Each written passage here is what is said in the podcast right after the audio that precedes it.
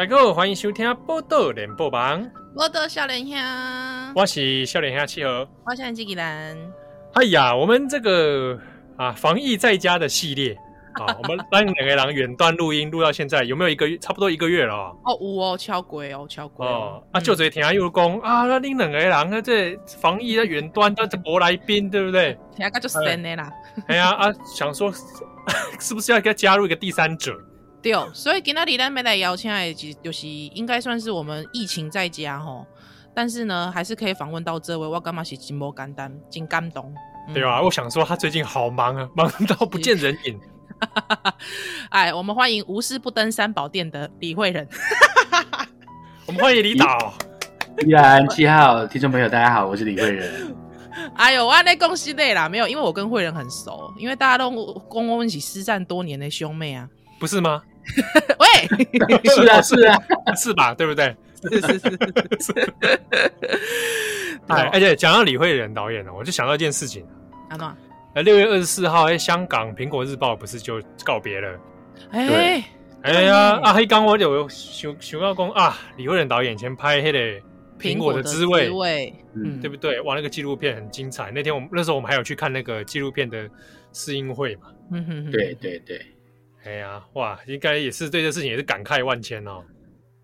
对啊，所以我当时许许伟公后哥在还好那时候有拍，然后把这一段都记录下来，因为真的没有想到说会这么惨，你知道吗？金家伯选的老公雄刚才变出安呢，哎，一个独裁政权竟然可以就硬生生的把一家媒体把它拔掉，哎，对啊，那真的是很夸张，真的太夸张了。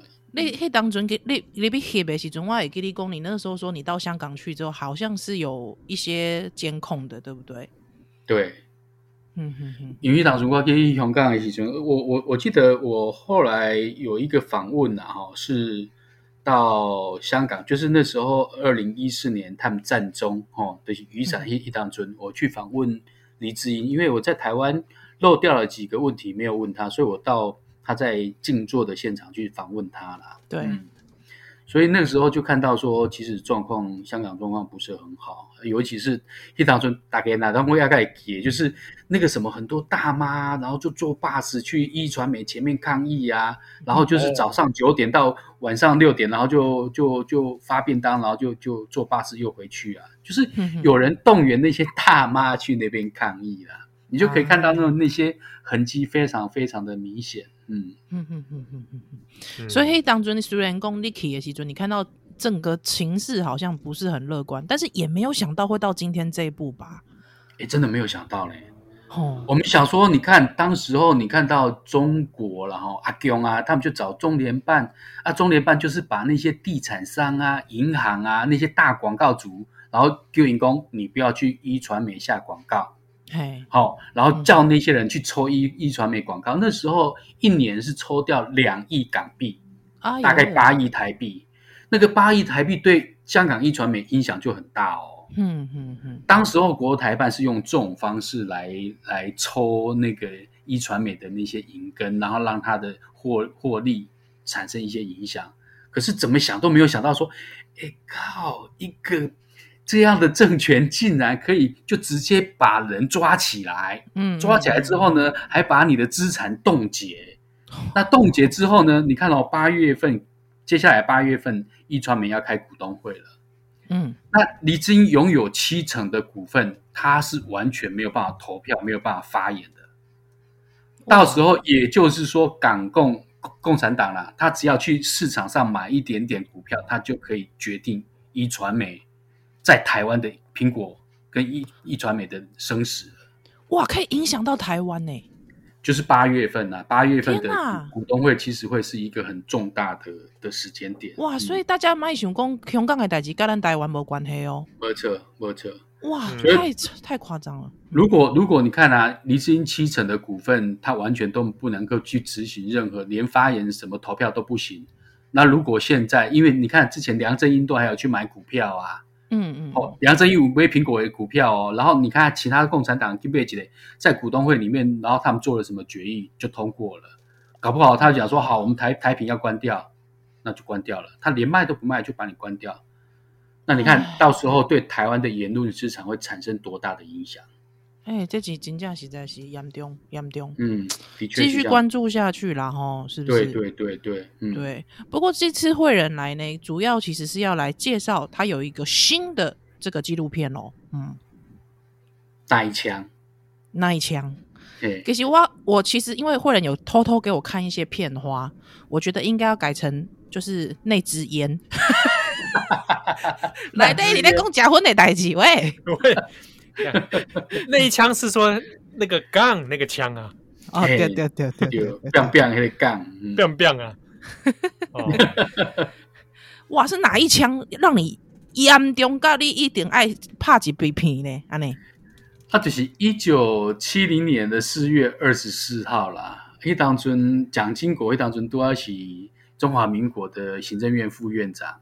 然后呢，当时候其实台美的关系已经开始产生一些变化了。哦，因为那时候美，嗯，对美国的，其实他开始对共产党哈中国的那些态度开始有一些一些改变。所以你看，一九七零年，你看隔一年哦，一九七一年台湾就退出联合国了。嗯。所以在那个之前，其实大家都有一种氛围。所以当时候美国就邀请那个蒋经国去美国嘛。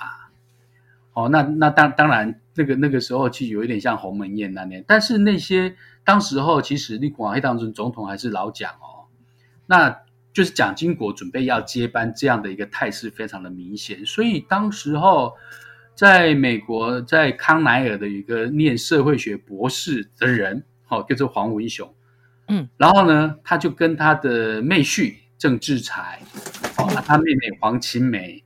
然后他们就策划了一个刺杀的行动。黑当中，蒋经国要在那个美国纽约中央公园对面的一个叫做 Plaza Hotel，哦，然后要去那边演讲。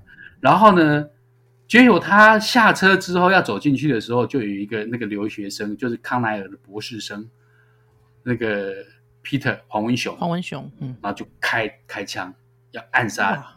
蒋经国，然后结果呢？因为伊人较细汉，啊，美国美国人哦，更加做大案的，快开枪突然，个手一背，所以那个子弹就从蒋经国头头上大概一二十公分飞过去，没有打到蒋经国啊。黄文雄就当场被制服了。嗯嗯嗯。那当时候的他的妹婿那个郑志才，好啊，郑志才当时候其实他是在。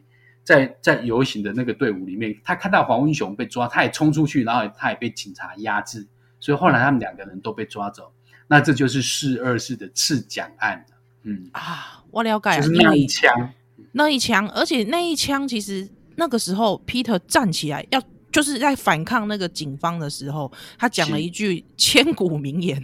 啊，对对对，Let me stand，呃、uh,，Let me stand up like Taiwanese 哦，让我让我像个台湾人一样站起来，嗯，哦，很振奋人心。这句话哈，因为那当阵哈，其实诶、欸，当时候的报纸了哈，《New York Times》那当中的报纸写下讲哈，黄文雄讲下了，Let me stand up like a man，黄、哦、文雄。Peter 讲无，我无可能，我绝对无可能讲 like a man，因为黄清美是一个女性主义者，我嘛是，我无可能讲 like a man，我一定讲 like a Taiwanese。伊讲我已经演练过很多次了。我讲啊，如果我被抓住，有机会把这个声音传递出去，我一定要讲说 Let me stand up like a Taiwanese。伊当中一共一定准备就顾伟啊。哦，所以这句话是非常经典的一句话了。嗯。哇，今麦你讲到这句话，我其实也是鸡皮疙瘩。这这个话每一次听到，哦，包括说，呃，不管是在旗帜上啊，或者是说，呃，有一些人写出来，或者是说，甚至是我在片花里面看到 Peter 家己讲讲出来，其实你你你那个心中是会为之撼动的。对，不过其实啦，吼，对讲。这个 Peter 黄文雄哈跟郑志才阿加也修妹黄晴美阿够杰人诶是这个赖赖文雄赖文雄，雄嘿诶、嗯、这四个人老老实讲，其实很多人会会去反，就是会去检讨这这个行动啊，想讲啊，你是冲崩死的人，嗯、那我可能拜托你 Peter 这这诶这细汉的这个人哦，啊你的穿过不是盖好的钱对吧？嘿啊。你你们怎么会去策划一个这么冲崩的代击？李恰其实后面还有一个呃事件，其实是因为当时候台湾人在美国的社群，其实花了非常非常多的动员力哈，帮他们筹保释金。嗯嗯，那最后因为 Peter 跟郑志才两个人弃保潜逃。对这一件事情，算是在美国呃，应该是说整个美国台独运动史上面一次很大的分裂。对，没有错。嗯、对，所以这个到底说是为什么？为什么他们两个要去策划这个行动？哈啊，还有说为什么他们两个最后选择弃保潜逃？其实到现在这件事情好像都还是一个有有时候对长辈来说这是个心结，而且是个谜，对不对？哦，所以所以，呢我们先休息一下啊，之后我们等一下请慧文来跟我们介绍这这几部片，好不好？那一枪，没问题。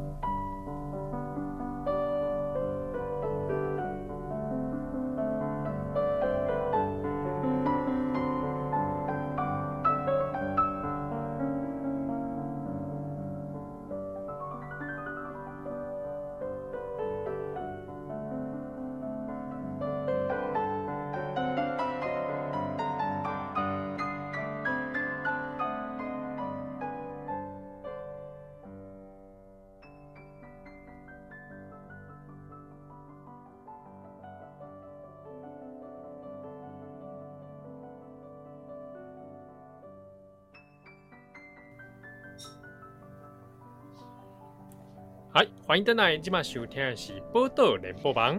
报道少年兄，我是少年兄七号，我是宜兰。很丢兰后门远距录音是李慧仁导演。耶，yeah, 欢迎慧仁。哎，大家好，我是李慧仁。今天在慧仁导演其实来我们这个少年兄啊，写来公开最新的作品哦，叫做《那一枪》。哦，很很怎么讲，很很热血沸腾呢，有一点。哎，其实讲的就是当初这个四二四的刺蒋案嘛。嗯嗯，啊，在纽约的这广场饭店那边，好啊，他都要公丢这个。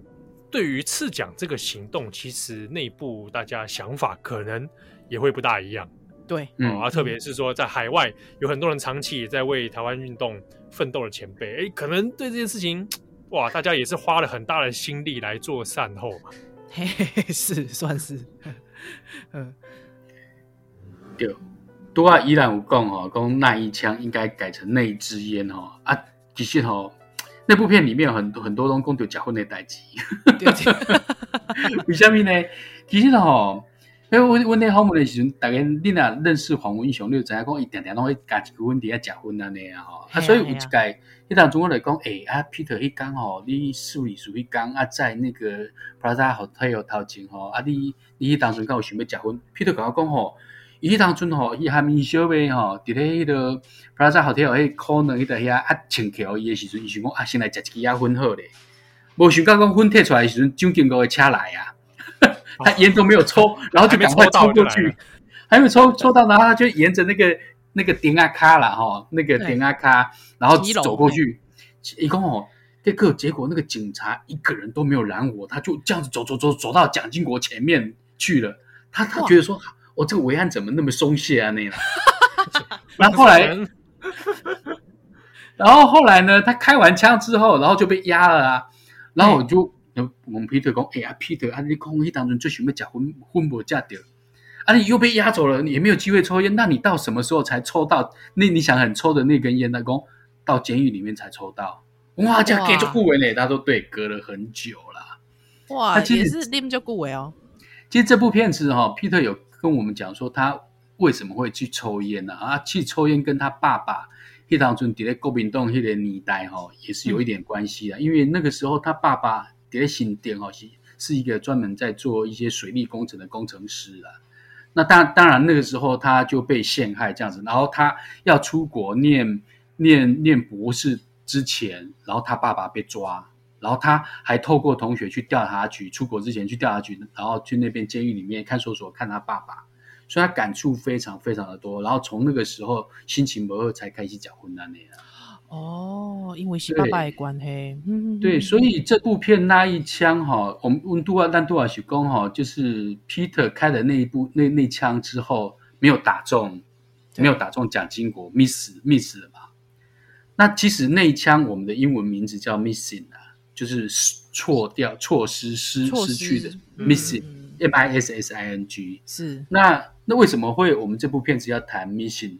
有一个很重要的原因是，当然那一枪是错没有打中嘛，miss 掉了。嗯、然后还有一个重点就是这段历史其实，诶，我知道我在读大学的时阵哦，我在念大学的时候，那时候刚好是一九九零年的三月学运野百合，嗯、那时候才知道说哈，原来有曾经发过这发生过这些事情，但是那时候的史料也很少，所以你看哦。这段历史其实就温尼安的来讲，很多人都不知道这段历史。这段历史也是 missing 的，也是遗失的历史。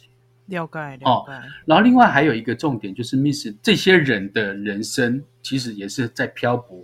你看，流亡了二十五年，Peter 黄文雄流亡了二十五年，那郑志才也在四个国家坐过牢，三个国家坐过牢这样子。所以这件事情，我们觉得说，你看开了那枪，miss 完了，miss miss 这历史碎片。也是 miss 的，然后还有一个部分，他们的人生是这样子。另外一个部分就是 missing，它也是想念的意思。嗯，我们看到说，一个流亡者流亡了二十五年，二十五年他跟他的家庭完全都没有联络，因为你看，以黄文雄来讲，他流亡了二十五年，这二十五年的时间，他也不敢跟家人联络，因为他的家人都被当时候的国民党在监控。对，你知道吗？Peter 他爸爸妈妈。后来调查局一直监控他，后来他们索性讲说：“好了，我都没储备，调查局并压，你要监控就让你监控得够。”所以后来你知道吗？Peter 他爸爸妈妈就是住在调调查局旁边这样子。对，然后他的妹妹、他的弟弟、他的弟弟也他的工作，他妹妹的工作也因为黄文雄开了那枪之后，然后他的人生也都有很多很多很多的不可逆的一些改变。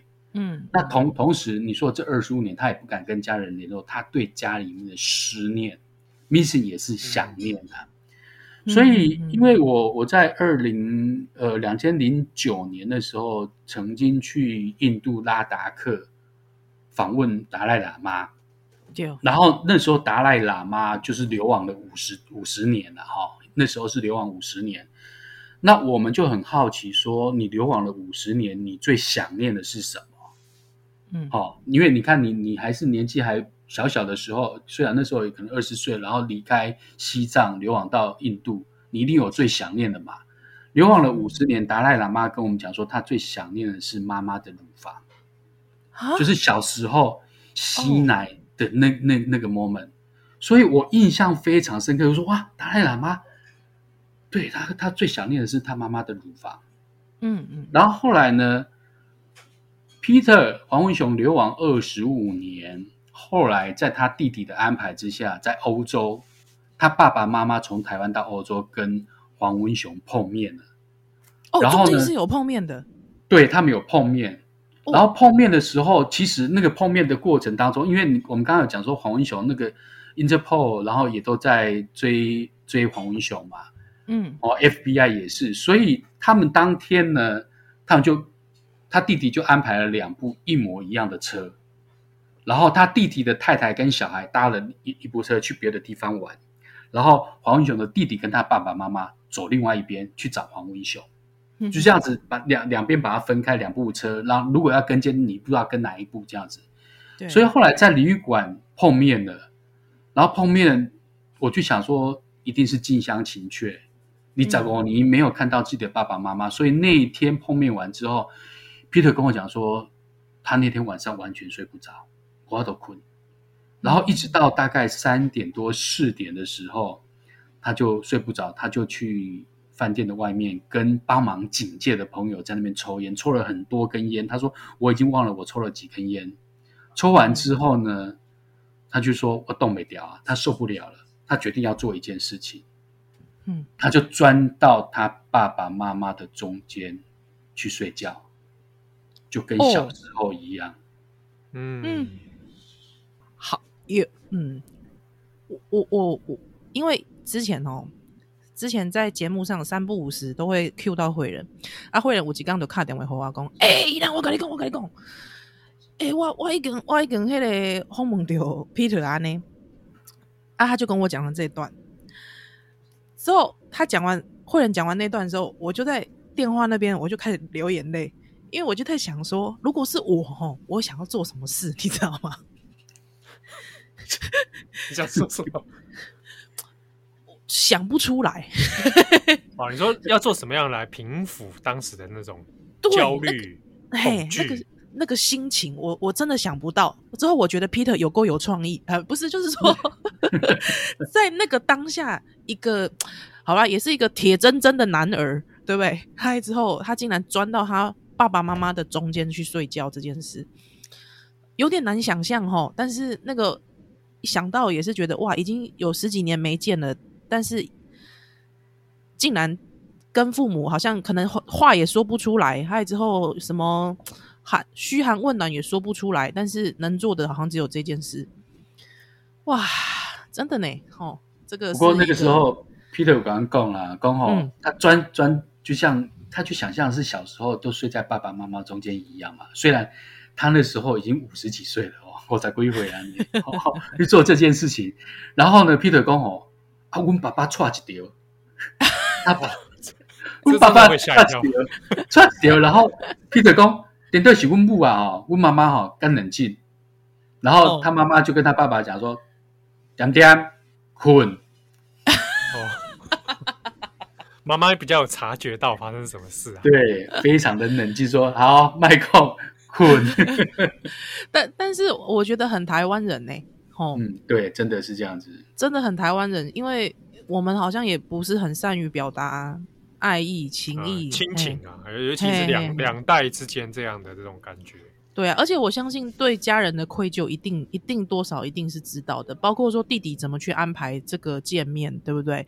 他对弟弟不恨我都已经很感激了，还要帮我安排跟父母见面，这个真的是，诶、欸，这个应该是说手足啦，或者是说跟父母之间的情情谊这件事情，有有一点点。真的很难过去哦。如果人生再回想回回头看这段的话，嗯，嗯，的确，因为他弟弟哦，一直他黄文雄他们家有五个小孩，黄文雄是最大，他有两个弟弟，两个妹妹。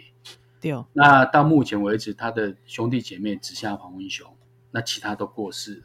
哦，所以所以 Peter 有时候常常讲说啊，问到啊，那只剩下我一个，然后他就就就那些弟弟，然后他就走了，然后他也很难过。尤其他弟弟哦，他弟弟为了要安排，就是因为他他们都觉得，他们兄弟姐妹都觉得说，黄文雄是我们一个很尊敬的哥哥，即便他做了那件事情对我们的影响很大，但是我们都还是很尊敬他。哇！所以黄文雄在流亡的过程里面，因为你知道吗？你你说在在国外，他牙齿当中败体爱走爱开做这几年啊。嗯哼，他弟弟还传了很多钱哦，拿了拿了钱想办法给给他哥哥，然后去做牙齿。啊，结果 Peter 公布个提做出去啦，啊，可可以送他啦，没婚哦。因为那个中南美洲也有一些，因为在当时候的那些独裁政权，然后对。他跑到欧洲的人，然后他有需要钱，Peter 就把他做牙齿的钱拿去给那些人，哦、啊，不就替他们的对 对，就没有弄牙齿。你知道吗？啊、所以，所以等一下，所以现在 Peter 的牙齿还好吗？后来我就问 Peter 说：“嗯啊，Peter，你不会跟我做出去？讲乌啦，不要做啦。”后来他也做了。对，Peter 他只要做一个善循环就对了，就是只要有出来流亡的，他都要帮忙一下在那。哎、欸，其实哈、哦，那时候 Peter 刚刚哈，刚那时候因为其实透过我们刚刚讲的说，那地下的铁路哈，那个轨道，然后流亡出去，其实不只是美国。连中南美洲很多人都是透过那条轨道，是，然后流亡去那边。所以，Peter 的刚刚好，他那中南美洲过来的那些人很多，为什么他要 Peter 跟他们很好，也都会照顾他们的原因是，因为那个中南美洲那些国家其实当时候他们那些反对人，很多人哈，他们都在国他们国家的时候遭受到很多的酷刑，然后结果那个酷刑是中华民国输出过去的。哈？你说这个手段那些手段，就是你你可以想到在白色恐怖对待反对人士的那些手段，他都完全输出到中南美洲去。哇！对。然后，所以 Peter 在那个过程里面，他就会去照顾那些来自于中南美洲流亡到欧洲的那些人。对，哇塞，好，哦，这个我我我有点沉重。来，我 我们休息一下，我们待会继续跟李导聊。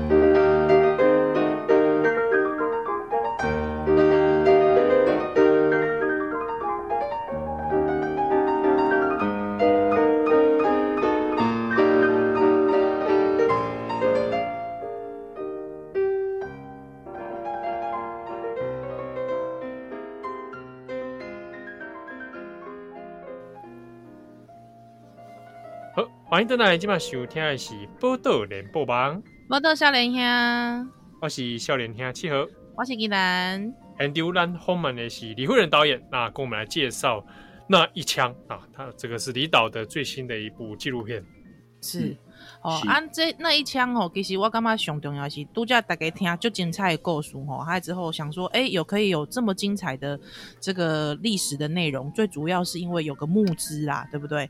那募资我们待会再来讲，我们先来讲一下说这个，因为吼，据据我所知吼，我会觉得像我，因为我我我是念台湾历史的，我第一次知道这个事件的时候，其实我感觉那是广大呢。我就干嘛讲你是安怎无代无志去对蒋蒋经国亏钱啊？啊，那个那个用脑袋想也知道，他那个保全一定就是说他的保全一定是非常严严密的嘛。你绝对不会成功啊！啊，你不成功，你浪费了子弹，他人也浪费去了。这到底对整个台湾民主化运动有虾米好过哈？我我这个这件事情，我在学生时代我是想过诶。那李导你自己跟 Peter 这样子的长时间的工作，你自己。或者是说，Peter 他有没有陈述说他到底为什么他要决定去开那一枪？其实当时候你说一九七零年，一当时嘛，发生就是代志，比如说彭明敏出出逃了哈，离开台湾，好，就是在刚好在一月份的喜春嘛。然后那时候也是一九七零年，也是呃世界台湾联盟台台独联盟成立的喜春啊。那因为刚好蒋家准备蒋介石准备把政权。呃，转给传给他的儿子，所以当时候在海外很多的人就觉得说，我们是不是应该做一些什么事情啊？哎，当中头的金贼郎，包括包括日本，包括岛屿的德光，哎，那我们是不是应该做一些事情？比如说给蒋经国、蒋家政权一个警告，这样子。所以，迪列东当时候就有人讲说，那我们是不是找那些杀手哈，找那些比如说中南美洲的杀手来来暗杀蒋经国？好，曾经也有人提出这样的一个想法。那后来，因为你找找那些杀手去做暗杀行动，其实 Peter 他们就觉得说，如果这是台湾人来做，一定会更有意义、更有价值，让全世界都知道说，为什么一个台湾人，哦，尤其是你看哦，当时候郑志才他也是在一个非常知名的建筑师事务所在那边工作，那 Peter 是在康奈康奈念社会学博士，如果 Peter 没有开那一枪。他现在可能工作的地方是在中研院，因为他是台湾第一个从美国回来的社会学博士。嗯，对对对，第一个。所以你看，如果你看一个，你看在康奈尔念博士的的博士生开枪，这个意义就不一样，给全世界看到的就不一样。他要告诉全世界说，台湾，呃，因为你看蒋家政权，蒋介石传给蒋经国，然后这是一个。呃，独裁集权超稳定的结构，超稳定的政治结构。嗯、所以，当时候为什么要他们要去三个年轻人要去策划这件事情？他们就是要打破国民党在台湾那个独裁统治的超稳定结构。他讲说，如果这件事情蒋经国被暗杀成功了，蒋家的接班就会产生一些影响，国民党就会产生一些有缝隙、有破洞，就会破坏整个超稳定的结构。所以当时候，呃，本来是讲说郑志才要开枪，要开枪，但是 Peter 讲说，后来他决定决定说，我来开枪，因为郑志才是他的妹婿，然后当时候他又有小孩，那如果他开枪被抓了之后，他小孩怎么办？他妹妹怎么办？所以 Peter 就讲说，我来开枪，因为我没有结婚，虽然那时候只有女朋友没有结婚，嗯，然后 Peter 讲说，同时我有。开枪的经验，为什么有开枪的经验？Peter 他在马祖当兵，因为他是预官排长，有配枪。嗯、Peter 说他那时候在马祖的时候，有时候常常就在那些隧道了哈，就是那个防空洞里面练枪。嗯哼，所以他对开枪比较有把握，所以还决定他来动手，是这个样子。了解，了解。嗯，好好好啊。他这个中间，他妹妹，因为他妹妹是黄晴美嘛，也算是参与，是递枪给他的那位哦。你妹妹都没反对哦。诶，后来黄晴美她自己在写文章里面有写到一段，就是他拿枪给他哥哥，然后他就看到他哥哥开枪，然后被警察压住，他的先生郑志才从人群穿出来，也被警察打到流血。那。嗯黄绮美说：“那一幕，她就整个人跟木头人钉在那边，什么事情都不能做，只能看到自己的哥哥、嗯、自己的先生这样子被抓走。我我我觉得那个其实是他描述的那一段，你就觉得说，身为一个女性，她就一定要很坚强的，然后看到她自己的哥哥先生，然后就就被抓走这样子。”其实后来我们去买美国的资料片，里面有看到后来他们被抓走，然后押到那个车子里面去。你可以看到当时候郑志才他其实其实郑志才他的脸还是有一点惊恐，但是你可以看到 Peter 他是非常从容的，然后他就坐在那边非常从容的坐在那个警车里面，所以你你就可以讲说他要做这件事情真的是心意已决。然后完全非常从容的去做这件事情。哦，所以其实那当中，其实因为因为老老实讲，因为我我自己接触 Peter，也就是也偶尔去听他演讲啦，以前啦哈阿伯就是说有时候跟他路过，他可能已经不大记得我是谁，但没关系，反正总会路过跟他聊个天哦。呃，我我干嘛公？你刚才讲说他很从容，这个人是一个很从容的人。其实我我我其实有点难以相信，就是说。呃，我们都觉得好像真的会去做开枪这件事情，好像其实是一个还蛮行动派，之后好像可能在某个层面上面算是呃冲动的人。但是其实呃，跟他之后的道路，比方说他一直在推动台湾人权的这个部分，对，那呃很很他，我觉得他算是诶、人权主义的固着者吧，应该有一点哦，哦，就是他非常非常执着在。人权工作这件事情上面，我觉得这个跟他的形象真的蛮不一样的诶。吼，其实哈，我我们在拍摄的过程当中哈，因为郑志才跟黄文雄一两个狼哈，年纪拢就多啊，然后被找归回来嘛哈，然后他们现在都还在台湾，然后我们在拍他的时候有两个很大的，就是有一些感觉，干嘛讲一两个人拢无感换，比如说我们采访。那个郑志才，然后郑志才他其实都会衬衫烫得很很很挺直这样子，我请他做下排啊那哦，然后他非常注重他自己的外表，所以然后我们都可以感受到哦，他是非常注重自己的形象。可是 Peter 我 Peter 大概然后请几件 T 恤，然后请几件 Deco，请几件请几个夹脚拖啊都膝盖照啊那，然后到处去参加很多的活动去声援。哦，那其实这个可能也跟 Peter。他在流亡二十五年的过程当中呢，虽然哈，呃，这二十五年很多人都嗯，咱亚公 Peter 哎，到底还在不在？一直到后来陈菊在《智利晚报》写了一篇文章，才知道说哦，原来 Peter 还在，Peter 在欧洲。那包括 Peter 的流亡过程，很多人讲说，哎，一到对西基多？有人传说他在外蒙古，有人传说他在中南美洲，有人传说他在哪里等等。其实后来因为 Peter 一直都没有说了，因为就是我们刚刚有讲到说那个地下铁路的那个那个流网的那个过程还还在运作，他不方便讲。可是后来我们在拍纪录片的过程当中，Peter 都有跟我们讲那个整个完整的过程了哈。哇，这么精彩！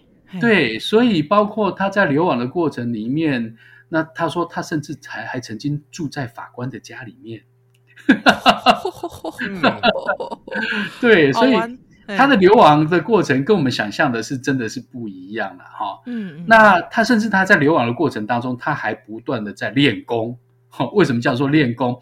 因为他在流亡过程里面，跟很多来自于全世界各地的那些 NGO 人权工作者，反而有更紧密的接触。所以后来，Peter 一九九六年，后来他是台黑名单最后一个回到台湾。回到台湾之后呢，后来他就一直从事所谓的人权运动。大概大家如果还记得，台湾两千年台湾第一次政党轮替，那时候阿扁当选总统。他在那个那个整个演讲里面就讲到人权立国了哈，很多人讲说哦，阿扁有讲人权立国，可是后来那个人权立国的那个部分是谁在 push？其实背后就是 Peter 黄文雄，嗯哼，很多人不知道，所以包括我们看到去年呃台湾的那个监察院的国家人权委员会，那其实那个部分其实也都是 Peter 一直在 push，包括。你我们看到现在的，比如说像是 Face 联盟，看到两两公呃那个什么人约盟那个部分，其实也都是 Peter 一手去 push push 出来。然后 Peter 还有一个重点是，以前我们在台湾从来没有听过什么叫做两公约啦。对对。哦，嗯、但是我们现在，因为我们也不是联合国的会员国，嗯哼。然后所以，但是 Peter 就想办法把那些人权的条款，然后让它国内法化。嗯哼。所以 Peter 其实他在。不管从阿扁，好、哦、阿扁在执呃国民党执政，阿扁当总统的时候，然后想办法去 push 人权，那包包括后来马英九签署两公约啊，那其实那是延续阿扁的那个部分。其实你看台湾整个人权的那些演进，包括现在法官在判决的时候，都会去考虑到两公约。你可以知道说，这背后都是 Peter，然后他在 push 这些工作，然后包括 Peter 后来也打过宪法官司，哦。这这些很多的事情，其实他都是他，他反而是他回到台湾，他最注重的事情，在做的事情都是在这些。好、哦，他他也不会想说，我一定要去，呃，在从事所谓的政治工作。他反而郑志才，他回来之后，他其实他曾经想要参选那个台南县长，可是因为那时候他还在在当。坐牢嘛，所以因为那个出狱的时间，然后有一点刚好搭不上，所以他就没有办法去参选，他就错失了那个参选那个台南县长的机会啊！不然那次他在民进党的初选里面他是第一名呢。哦，所以他就错失那个从政的机会，然后也因为这样子，所以一直没有办法从政。那可是我们可以可以看到，现在郑志才他又成立了一个叫台澎党，他是台风党的党主席。对，然后 非常有有意思的是，我们在拍郑志才的时候，哎，主持人哈去参加很多的事情，比如说参加什么南铁东移的那些自救会什么去，反正他他都会去，然后到最后他讲说哦，那。但台台台澎吼应该要独立啊，什么样等等，你最后胜也就出名。他用这种方式还在做他的很重要的那个建国的梦，这样子。嗯，所以其实应该是说，现在回顾来看，其实郑志才跟黄文雄黑能诶郎虽然公他们同时做了是讲了这个行动，但是他们之后的人生轨迹跟他们的呃政呃政治理念其实完全都不一样，吼，对，对对完全不一样，对。嗯嗯嗯，因为时间的关系，来熊波啊，结婚金来会人，赶快来介绍一下你的募资。哦哦，因为我们这部片那一枪哈，因为可能要花很多钱，因为我们要去美国、去欧洲，然后去瑞典，很多的地方必须要花很多钱。嗯、那没有办法，因为这这这种片子哈，那我们可能也不会有人 赞助我们，然后那些厂商赞助我们，所以我们就在 FlyingV 上面做一些集资的活动。那我想说，如果我们这个拍完之后，影片我们大概就会想办法把它留在网络上面，让大家都能够看到，让这一块历史不再 missing，让这块历史的碎片能够还原到它应有的位置。所以，呃，大家如果呃也想要大家一起来参与这个这个拍片的行动，集资行动，可以在 FlyingV 里面打那一枪，就可以找到我们的集资行动。好的，今天灰熊甘小会人来跟我们分享这么精彩的这个一段历史啦。对，那也希望大家如果可以支持的话，可以来支持一下这部片的募资行动，好不好？今天非常谢谢会人喽，谢谢谢谢兰，好，兰博多先，还有熊男邓来。